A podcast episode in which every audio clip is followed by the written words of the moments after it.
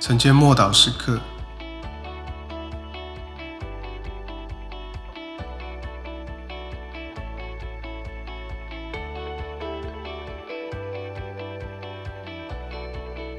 属灵征战，要穿戴神所赐的全副军装，就能抵挡魔鬼的诡计。因我们并不是与属血气的征战，乃是与那些执政的、掌权的、管辖幽暗这幽暗世界的，以及天空属灵气的恶魔征战。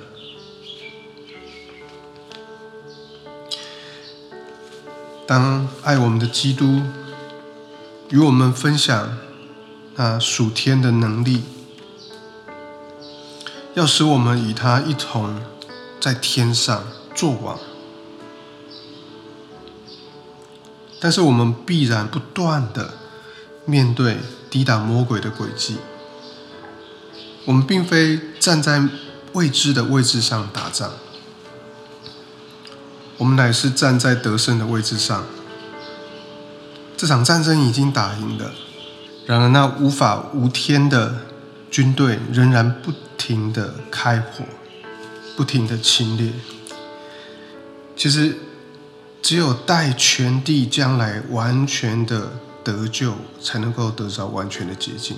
但是在这个过程当中，我们仍然最重要的就是要注视耶稣，因为完全的得胜在于他，这一切都在他的掌握掌权之下。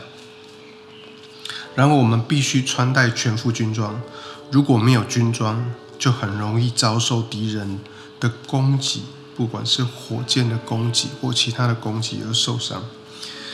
只有军装才能够保护一个士兵，不管有多么勇敢、多么爱国、多么愿意为国家付出，如果没有保护、没有军装、没有武器，那么就很容易成为被攻击的目标。在灵界也是这样。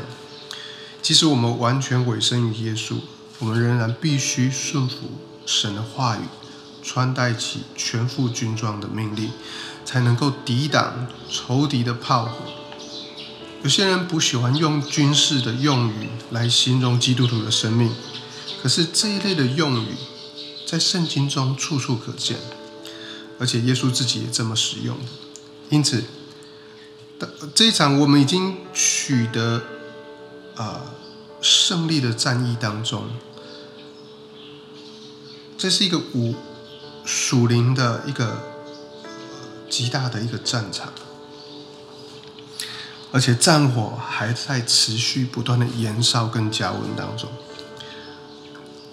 我知道，我们知道，我们已经是最后的胜利者，但是尽管如此，我们绝不能够袖手旁观，不能够等着最后的胜利。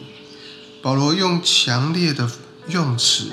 鼓励我们要运用所有的武器抵挡魔鬼。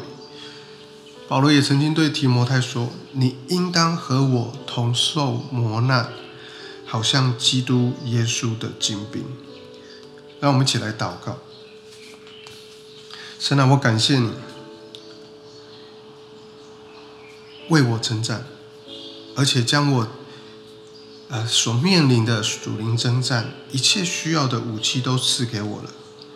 你不只赐给我武器，你还率领我们来征战，并且率领我们得胜有余。我要感谢你，奉主耶稣基督的名祷告，阿门。